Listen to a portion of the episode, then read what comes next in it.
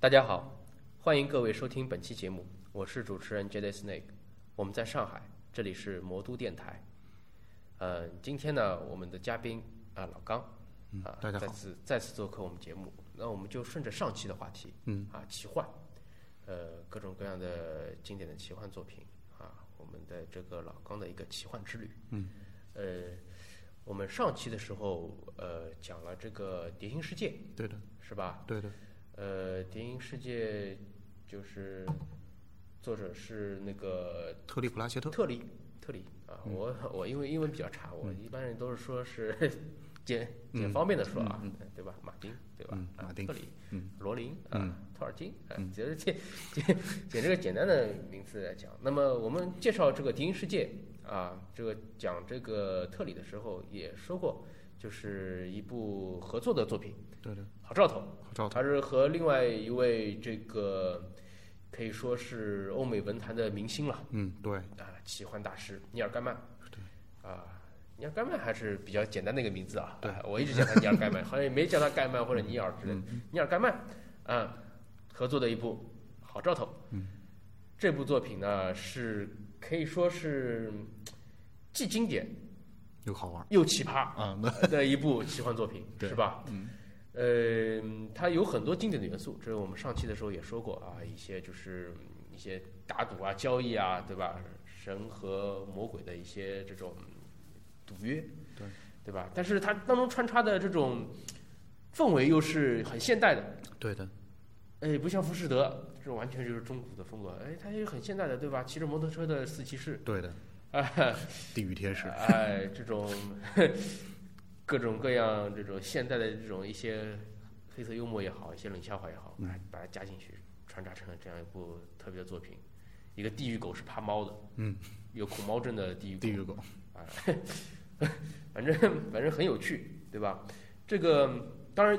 这个作品当中有一部分是那个特里的风格，对的，对吧？但是也有也有很大一部分是尼尔盖曼的这种这个一一种写作的风格。对的，那么尼尔盖曼他这个也是位多产的作家了，对的，美国众神，嗯，呃，睡魔，睡啊睡魔，呃睡魔没有引进过吧？呃，我们奥德赛公会一直在汉化，啊，奥特曼公会的汉化，嗯对，呃，其实就是现在还没有出版社正式的这个出版，啊没有正式出版，没有，还但还没有是还没有正式这出部版。作品影响是很大的，呃，我相信在不久的将来，嗯，呃，会有出版社就是认识到这个这部作品的价值，好像已经据据小道消息，已经有出版社在商谈这件事情，一一下子就是 剧透了是吧？啊给给各位听友一个惊喜啊！呃，有众神，还有那个蜘蛛男孩，对，星辰哎，星辰，星辰这个电影也是相当漂相亮当不错的，相当不错的。嗯，卡罗琳，卡罗琳，对卡罗琳就是那个鬼妈妈，鬼妈妈，对的，对吧？这本书我是读过了，嗯但是电影还一一直卡在那边没有看，因为我感觉就是眼睛上面缝纽扣啊这种，呃，这个可能就是儿童他在睡前听这样的一个故事，他感觉是很很奇幻、很有趣的一个故事，但是成年人来看反而是觉得很血淋淋的一个很恐、怖嗯很血腥、很恐怖的一个惊悚、惊悚的一个短片。对，但是相对他这几部作品，比如贝贝奥武夫啊、嗯星辰和卡罗琳来说的话，卡罗琳这部作品还是比较符合尼尔盖曼风格的电影改编上。啊，这个，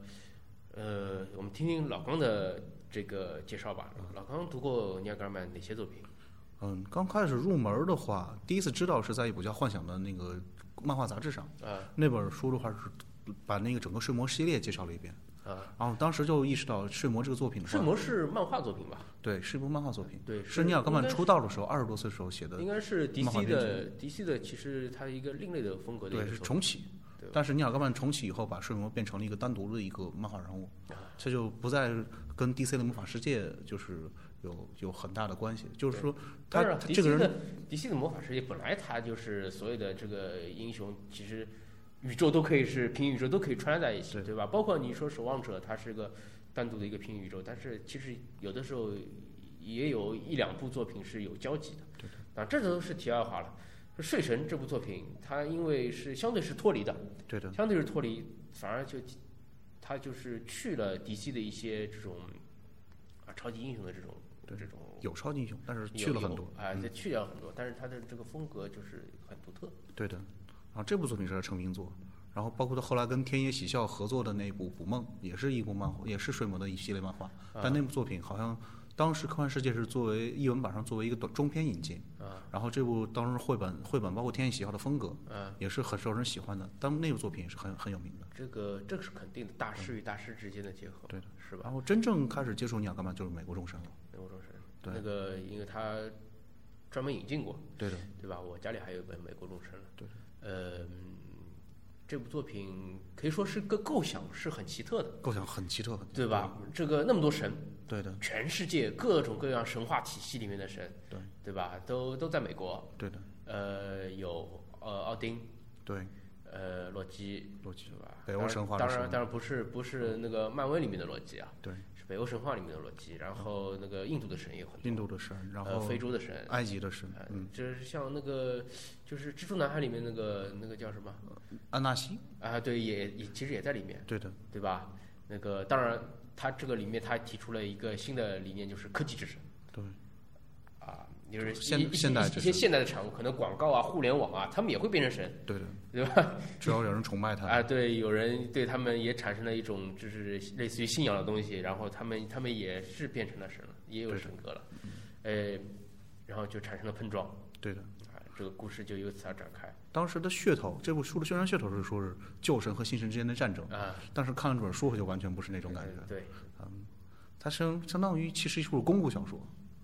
关于谋杀，关于 一些怎么说呢，就是关于在公路上发生的各种异事奇闻的一个小说。嗯，相当相当独特的一部作品，它相比于这个好兆头，可以说是更加奇葩的一部作品了。对，对吧？嗯，众神之后呢？众神之后，呃，那时候接触尼尔盖曼，其实当时接触的也不是很多。这部作品就是支撑了很久，然后接下来好像立立刻就出版了，人文社立刻出版另外一部《蜘蛛男孩》，蜘蛛男孩儿，对的其实就一下子很薄的一本了。对，很薄的一本。你想像就是跟这个美国众神相比下来，那么厚的一本作品相相比下来，就像个小册子一样了。对的，但是这个故事反而它小巧，小小欢乐啊，嗯，呃，更加更加更加 happy 一点。对的，更加就是讨论一些比较贴近于大家生活的一种主题。呃，嗯，对，呃，他这个呃整个故事啊，突然发现有人有有一个兄弟，对的， 呃，完基本上就像取代了他的生活一样，对的，对这吧种就是这个设定很，首先贴近生活，啊其次还有一些新意在里面。嗯，也也是很不错。包括他最后是获得了一个唱歌的能力，对对的，吧？在那边他只这个通不过算是获得，算是重新发现了自己呃的成自分。他是等于是通过歌曲啊化解了危机，对的，哎，也是也是很独特的一种构想。对的，啊，对这个，因为当时看了这个《美国众神》嘛，里面就有这个蜘蛛神，对的，呃，反而这边也出现了这个安纳西，哎，对他就是好像个彩蛋一样。对啊，嗯，感觉两部作品好像当中有有一个有一个连接点，对的，对吧？呃，再后来呢，再后来就见了尼尔格曼本人，见了哦，见了本人，这个这个经历要分享一下，啊是零七年科幻大会的时候，嗯然后当时我就是奔着尼尔格曼去的，是在哪里举行的？成都，成都的。当时刚好也是高考刚结束。那个时候四川那个科幻科技出版社，它是如日中天嘛，对的，它买了很多的版权，翻译了很多作品，对的，对吧？这个出书的是成都的出，当然也坑了很多，对的，对吧？嗯，尼尔盖曼那个时候，我记得好像在龙宝上面也做过推广，嗯，说是尼尔盖曼尼大师要去那个呃四川成都参加这这次盛会，对的。哎，那么你跟他面对面交流了吗？对，我是抢到了他大会上第一个问题。是吧？你问了他什么？我问他你为什么喜欢猫，然后呢？然后我问他，他就说他就觉得猫和狗不一样的地方就是，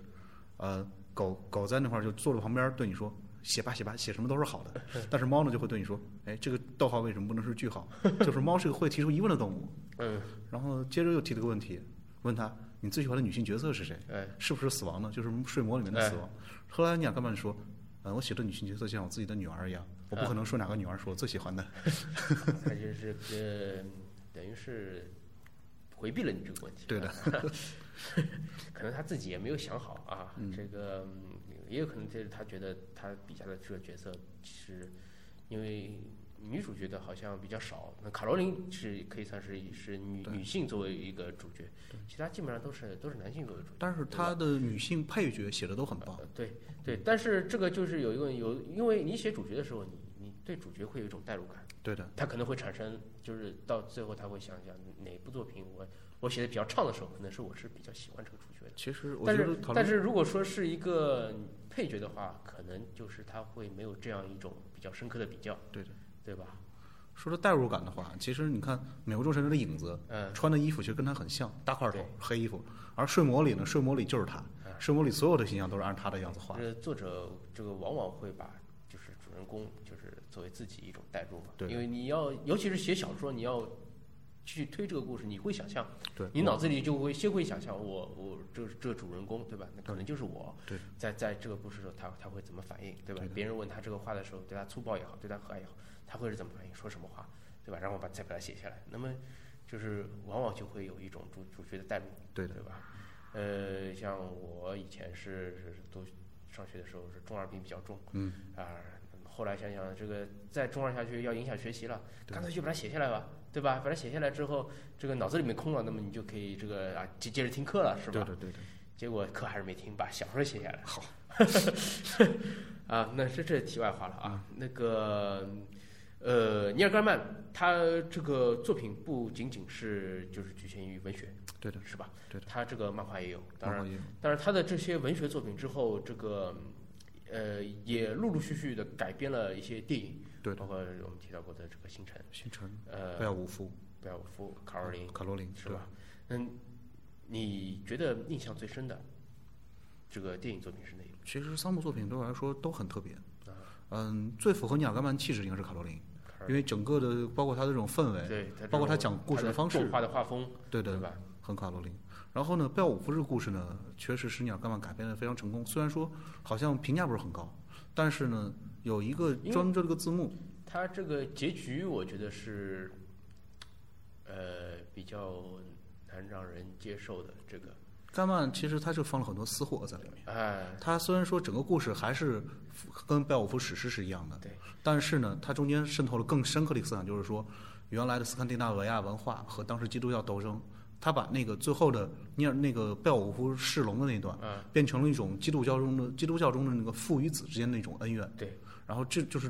这子的灾难和父的灾难这样的东西的话，就是说他把整个主题深化了，就说一他不仅讲了把贝尔伍夫史诗重新重述了一遍，嗯同时也讲了这个一个文化是怎么被基督教吞没的，讲了这么一个悲剧性的故事。这个这个电影我当时看的时候，哎，我没想到它是动画片，对我也没想到，我是看了一半才发现是动画因为片。我当时没有看预告嘛。啊那个就是接触最多，其实就是个海报， 对的，对吧？他那个一个贝尔伍夫的一个头头像嘛，对吧？是是，反正摆了一个什么造型，主要就是他那张脸。对的，然后看这个一个大胡子，对的，对吧？一个这个这种金黄的，还是这种算是这种金褐色的这种头发，对对吧？这看也没看清，这豆瓣上面这种海报很小一张，我以为是真人版的了，嗯对看贼怎么是动画呢？然后开始吸引我的就是里面的歌曲，嗯，有一个是什么一 A 关于 Hero Comes Home，哎，对，这这是首慢歌了，嗯对吧？当然是是贯穿前后主题的，但是它里面还有一首是 Gentle as it goes。呃 Just 不 wait 不不不不不不不是不是这首，是有有一首是那个他们就一开始不是在那个大厅里面喝酒嘛，对，有有一个人唱了一首是什么贝尔歌？伍夫那个就是世龙那首歌，呃，不是，是他，反正是讲的就是那种是北欧北欧那种贺歌，啊，对对，这首但是最后在他的原声碟里面我好像没听到，嗯没有听到，他可能就就放了放了那首那首什么英雄对英雄那首。 ，A Hero Comes Home，但是他有一段是像鼓声一样的，就是他在他就是说和那个谁海神之子在游泳的时候，嗯，角力的时候呃那种，，有有有一段鼓声，那个我印象很深。这个我当时把它截出来，做了做了大概两三年的手机铃声，哦相相当不错。就是说这这个影片呢，它的配乐给人也是印象深刻的。对，嗯。那么星辰呢？星辰看过吗？因为星辰这个看过好像是他为数不多的一个真人版的电影，对，对吧？星辰的话，你就是你当时其实看星辰不知道这是尼尔盖曼改编的哦，但是呢，他就中间说了一句话，你就知道这是尼尔盖曼的，就是当那个女巫碰见那个男孩的时候，对告诉他说我这个东西不需要你的钱，但可能需要你的碗或者你的名字。哎啊这句话一看就是雅各曼的风对，格。就是他的这种风格啊。对的，呃，这个片子我当时感觉，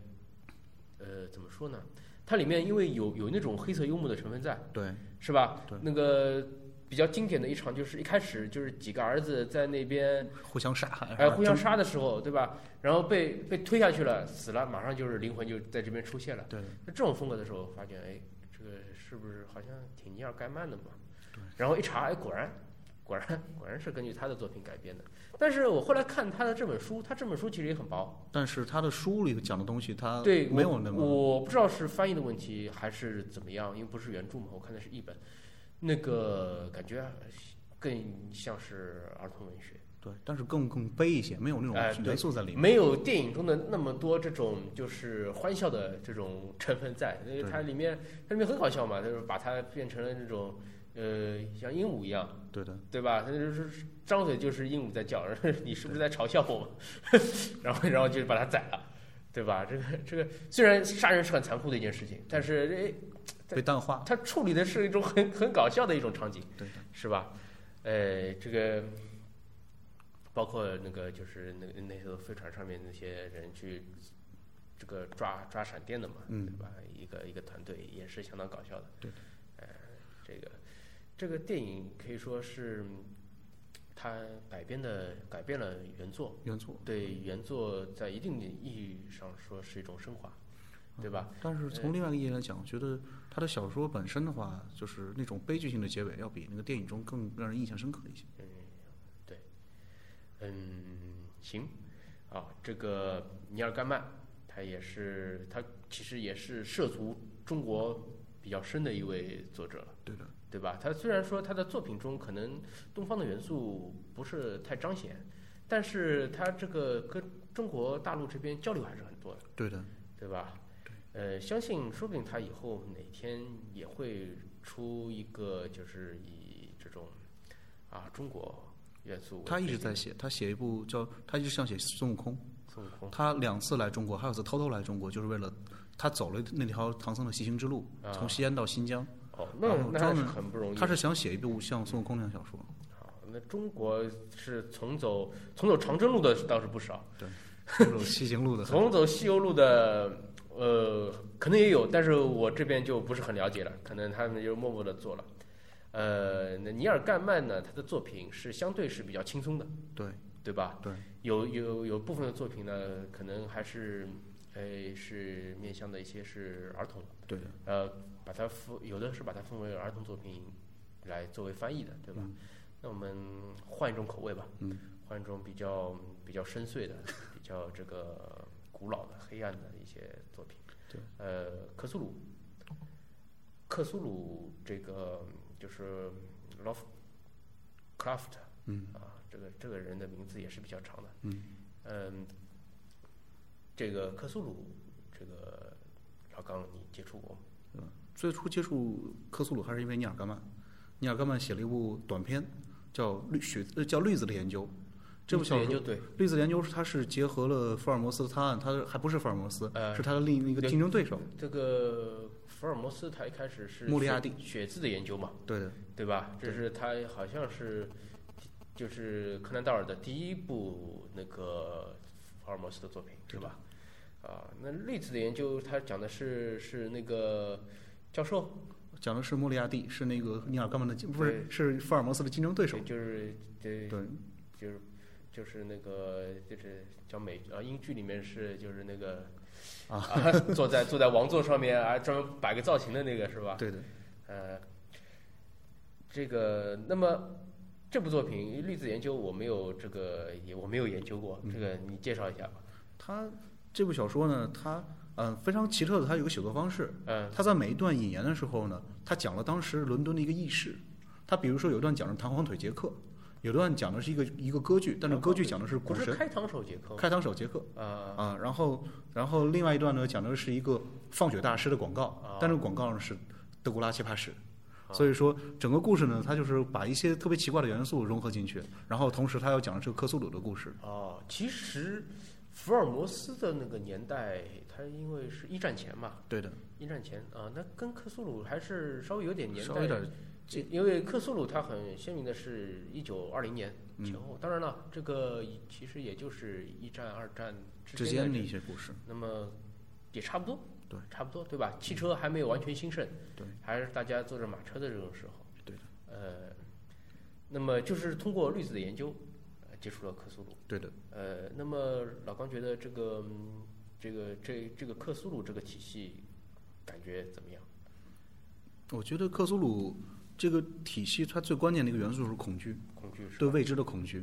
但它这个体系不停的深化、深化、深化之后，它开始给所有的出现了很多不跟克苏鲁不一样的神，对然后出现了他们的形象。对，因为克苏鲁它在整个克苏鲁的呼唤啊这个体系里面，它是属于，其实看起来是属于这种就是还是比较一般的这种对的，古神，对对吧？比它这种层次高的还有很多很多但是它把它深化之后呢，有了形象之后呢，嗯那种对未知的恐惧就没有了。啊。所以说呢，最喜欢的作品还是属于《克苏鲁召唤》吧。就是克拉夫特他，洛夫克拉夫特他就是一开始他写的这些他自己写的这些作品，对的而不是后人帮他就是展开的这种整整个的这种神话体系。对的，因为到这种故事中，它渗透了一种人类对未知这种渴望，嗯然后又渗透出这种人类的科学在这种这种庞大就是体系下呃这种就是的无力。就是传统的理性对和这种古老的邪神对之间的一种较量，对的，对吧？这个想用这种当时的这种就是比较先进的科学的这种。呃，演绎法、论证法对的去去解释一些问题，然后最后发现完全就不是，完全而是古老的这种传说都是真的，对的，对吧？而这血淋淋的这种啊邪恶的这种就是仪式啊，反而倒是真的是召唤出来了这种各种各样的邪恶的生物。对的哎。所以这种故事呢，就是啊，包括后来像《普罗米修斯》改编，它也是借用了一个故事《疯狂的山就脉》是。疫情前传，对的，它这个故事整个架构是参考了《疯狂的山脉》克苏鲁的一个故事，这个故事也是透露出一种人类的科学在这种强大的未知面前是多么的无力。就是哪怕就是你的科学已经是可以旅行太空，对吧？到遥远的星系、遥远的星球去了，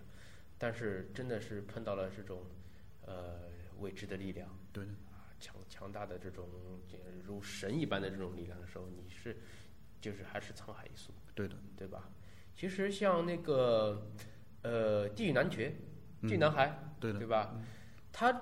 他我不知道他这个导演在在就是设计这个电影的时候，是不是也是参照了这克苏鲁的这种风格，还是他这个是有漫画的吗？嗯，漫画的时候是不是有这种？我就感觉他这个第一部电影第一部的时候，最后不是也是召唤邪神吗？嗯，那么大的这个触角，就是可以把整个星球给吞噬掉的这种感觉，就是给我这种克苏鲁的这种风格，是是吧？作为一些后期的作品而言的话，克苏鲁肯定是这种这种神话呢，它肯定是不知不觉中加入进来，因为洛夫克拉夫特他相当于呃。我我以前做一个图，就是科幻历史图的时候，它那个图里说分支，这条分支叫奇幻，奇幻分支开头就是因为洛夫克拉夫特的存在哦而出现的这个分支。嗯，那他也其实也可以算是个鼻祖式的人物了，对的，对的，对吧？那个呃，这个故事被后人其实也衍生了很多。呃，我记得当时我在接触桌面游戏的时候，就很明显，一个是 D N D《对龙与地下城》，是吧？另外一个就是 C O C 克苏鲁是吧？啊、这个克苏鲁的呼唤。当然，这个克苏鲁的呼唤，我不知道是可能因为是审查上面的原因，还是文化差异上面的原因，一直没有正式的引进过。嗯，虽然它也是一个相当成熟的这种就是桌面游戏。嗯，呃，讲讲究的，因为它跟《龙与地下城》不一样，《龙与地下城》是大家组了团，然后就去砍怪嘛，对对吧？看自己的血，只要是血还有最后一格，你就是活着。这个克苏鲁的呼唤，它完全就是靠一个理性值。每个人都有他自己的理性值，理性值如果说降为零的话，你人就崩溃掉，你就疯了，嗯，这就是跟死了就差不多了，就是这种感觉。这所以它的游戏设定还是相当不错的，嗯，那么我们这边这个东西它也没有那个太多的引进啊，呃，电影有看过吗？电影没有看过，没有看过是对吧？呃，这个这个电影我一直想找，但是也没有找到。呃，可能看以后有机会吧。嗯也会有机会再再跟再跟大家分享一下。但我觉得他这种东西，这种未知的恐惧、影像化的情况，就是可能也不会多理性。因为我我当时我看了一下它的预告片，预告嗯片我还是找到的，就是它里面有很多邪教的仪式，嗯但是我没有看到有最终有这种古神出现，古神出现，但是它可能就是通过以这种仪式，呃，来唤醒人们这种内心的这种恐惧，它并不一定要最终最终啊、嗯召唤真的把克苏鲁给召唤出来。对的，对吧？因为有的时候就像就像迷雾一样，那个斯蒂芬金的迷雾，对的，嗯，对吧？他这个当然他最后是怪物什么有很多样子都出来，但他就一开始在一个未知的时候，雾突然有雾出现的时候，大家就在这个超市里面，时候人性就慢慢就先先先是两极分化了，嗯，对吧？有的人就越变越邪恶，有的人还是想保留自己最终的一个善良，嗯，是吧？对，这种这种风格，当然，这个迷雾里面的这种怪物的这种参照啊，我不知道斯蒂芬金他是不是也是有借鉴克苏鲁的这种这种样式，嗯，我是感觉是有有一些有一些这种多少风格有一在些，好，那么，呃，这个时间也快到了啊，我们最后再聊一个系列吧，嗯，聊一个经典系列，因为我们既然讲到了斯蒂芬金嘛，嗯，斯蒂芬金他是一个恐怖恐怖作家，对的，啊，恐怖小说作家，对那他也写了一个相当经典的一个奇幻系列，嗯，这个系列我当时在在看的时候，我也我也很纠结，它到底是属于科幻还是属于奇幻，嗯，但是就是当一套全部都读完的时候，我最终觉得还是呃把它归为是奇奇幻作品奇幻作品就是黑暗塔，对的，黑暗塔系列的 Dark Tower，嗯，啊，那个老刚我知道也是相当喜欢黑暗塔系列的。对的。是吧？嗯，你是怎么会接触到这个系列的？当时也是因为一篇序言吧，因为斯蒂芬金写了一篇序言叫《关于十九岁》，关于十九岁的第一章呢，就是他开头就说他受了魔戒的影响，对，因为他当时是他生活在一个全是嬉皮的时代，所有的人都喜欢魔戒，啊，然后他是在这么一个基础上接触到魔戒的，嗯所以接触到魔戒之后呢，他就一直想写过自己的奇幻小说。我那我就想，哎呀，都这个人的话，既然他是一个喜欢肖申写出《肖申克救赎》的人，嗯那么这个人他写出的奇幻作品会是什么样子的？就这样去看看待这个东西。所以说我从一开始就把它定性成一个奇幻作品。嗯，但是后来呢，会会发现它有一些后启示录的东西在里面。对，嗯，这是有些末世的风格，对对的吧？？对的，呃，我当时呢，其实也是被人坑了，是谁呢？在龙宝上面，当时我因为呃看了冰火嘛，嗯，看了冰火，那么有一段时间就是很很关注，就是他那个作者曲畅对 C C 叉叉，嗯，他的在冰火的一些帖子，因为呃在龙宝上面的一些帖子，因为他他毕竟是作为当时也可以算是一位大大，资资深的资深的翻译了大胆，对吧？嗯呃，这个嗯他有的时候会也会也会介绍一些就是苹果的这种那个小小的剧透嘛，对的他会他会放一些艺评出来。然后他有一次他就介绍一个，他也算是推广推广了黑暗塔系列，嗯，他就说人文社现在引进了黑暗塔。这是相当不错的一部作品，而且他们就是承诺是两个月出一本，嗯，就是七本嘛，因对为当时欧美那边七本已经出全了，对的，呃，两个月出一本。那么我想，那个居然是 C 大推荐的，应该不会坑，嗯，对吧？就就就买了。当时因为先一开始出了第一本、第二本，枪侠和三三嗯三张张牌，三张牌，呃，这个就买了。当时没有想到，后来就果然就坑掉了，也不能说是坑掉就了，慢了，慢嗯它了，它越来越慢，越来越慢。那个每一本作者呢、译者呢，都都在都在变，嗯都在变。最终是大概花了三年左右的时间，对，把把七本给出完了，那也算是那个舒了口气。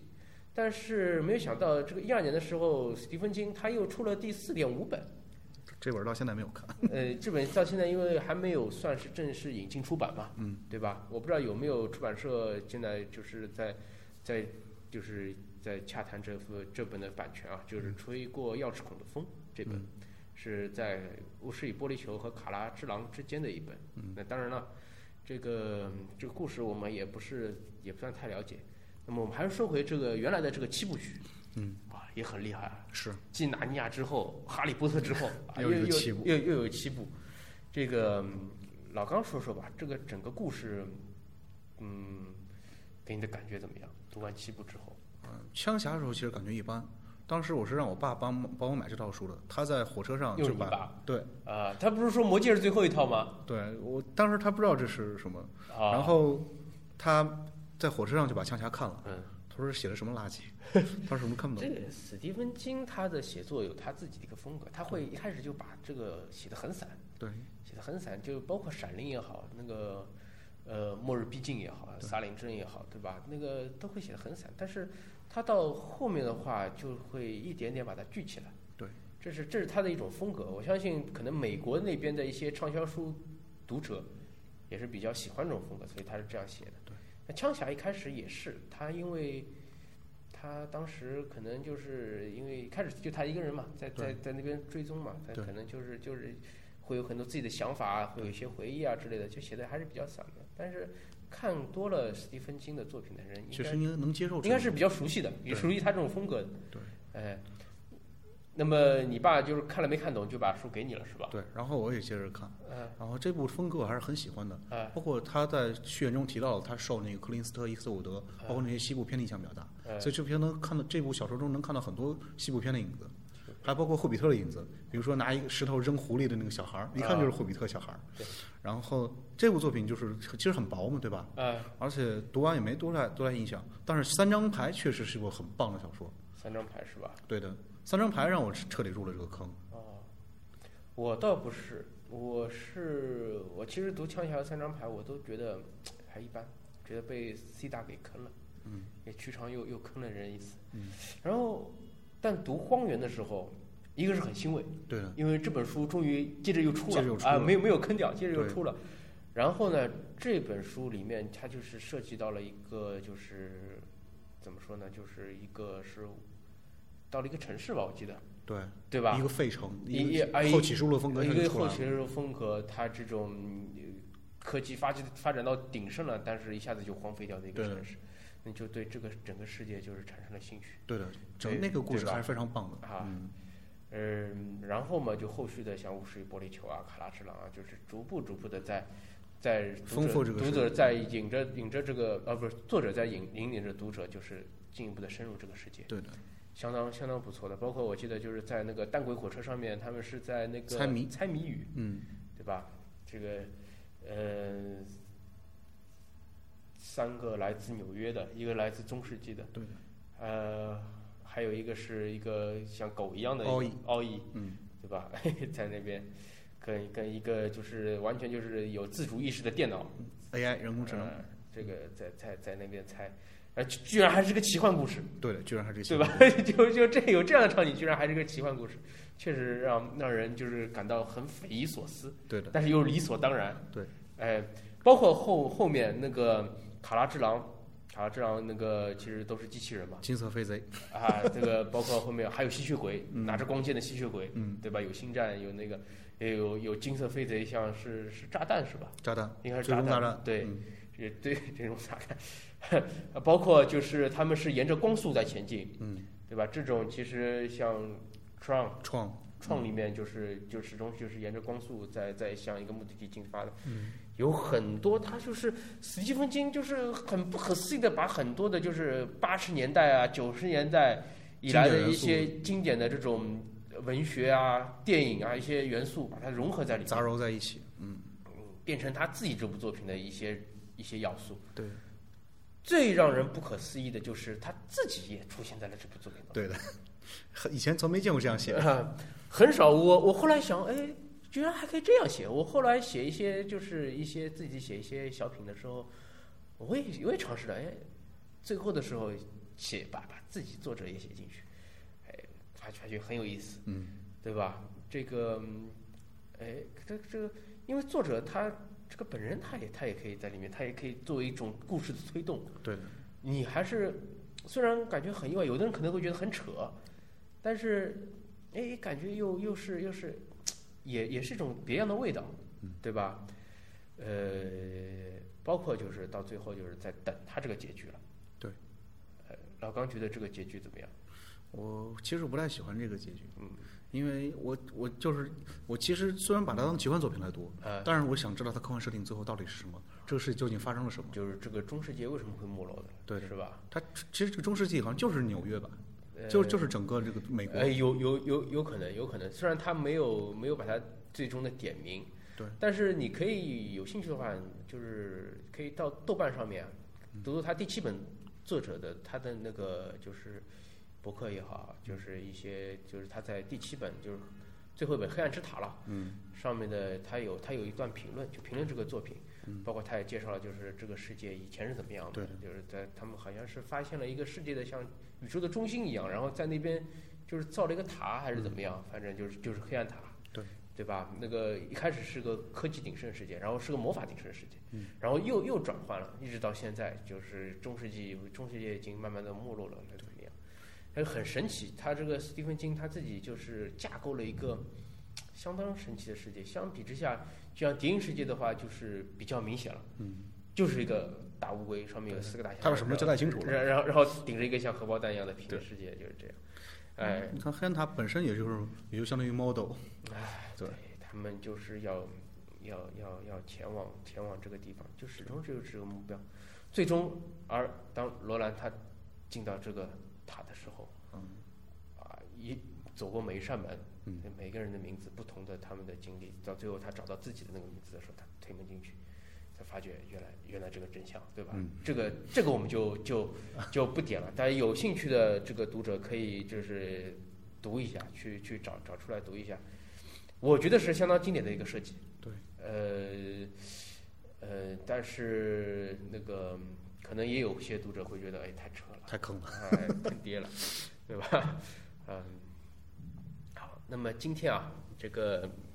有机会跟老刚也是交流了很多啊，嗯尼尔盖曼也好，卡苏鲁也好，对吧？斯蒂芬金也好，嗯，呃，他们都是不同风格的作家。对对，对吧？但是他们呈现出来的这种奇幻作品，就是给我们带来了这种不同的感受。对，啊、也是丰富了我们这个奇幻的这个世界的这种见解。对的，对吧？嗯好，那么我们今天的时间也已经是差不多了，我们再次就是感谢老刚，嗯，啊，做客我们节目。好的。呃，因为我们前面节目也说到了，就是有奇幻，那边上还有科幻，对的，对吧？嗯。下次我们有机会的时候再请老刚来，嗯，啊，跟我们分享一些他对科幻的一些理解，嗯，对科幻的一些感悟，好吧？好的，呃，各位听友呢，如果有兴趣的话呢，可以就是到这个新浪微博搜索“魔都电台”，或者就是主播 j e Snake 他的微博啊，给我们留言，我们会及时查收，适时反馈。呃，现在呢，我们魔都电台节目呢已经在苹果 iTunes 上上线了，大家可以去订阅收听啊，也希望给大家给我就是给我们电台进行这个打分啊。希望是打五分啊。呃呃，这个安卓的用户呢，也可以到这个爱听 FM、荔枝 FM 呃去订阅下载收听。嗯，此外呢，我们就是嗯这边也征集一些人在上海地区，呃，有通有想通过这个播客节目与大家分享交流自己经历的朋友，啊，与我们联系，我们会期待着在魔都电台与您相会。呃，另外呢，就是我们的豆瓣小站，魔都电台豆瓣小站也已经开通了。呃，经常上豆瓣的朋友呢，呃不妨就是到这个豆瓣小站上去收听我们的节目，给我们留言，跟我们交流。啊，那我们今天的节目就到这儿，各位再见。啊，各位再见。